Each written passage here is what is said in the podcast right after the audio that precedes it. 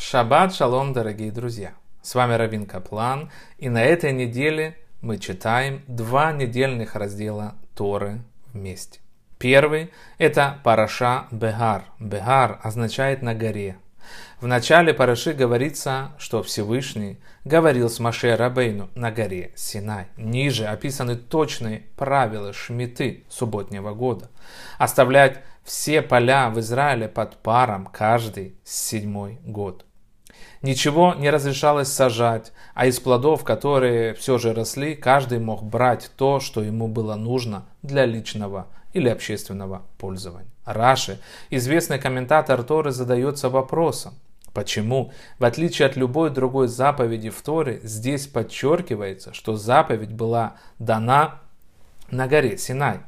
Он сам объясняет это, что заповедь Шмита служит примером для всех других заповедей. Так же, как заповедь Шмита включает все ее положения и детали, была дана на горе Синай, а не только основы, как и все прочие мицвод были даны уже на горе Синай, даже если они не стоят в письменной Торе, а были переданы только устно.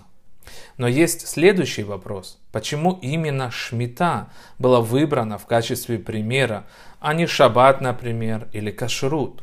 Заповедь Шмиты, дорогие друзья, содержит особое обещание, которое нет в других заповедях. Бог обещает нам, что урожая в шестом году будет достаточно, чтобы прожить три года в шестой, в седьмом и восьмом годах. Такое обещание может дать только Творец мира.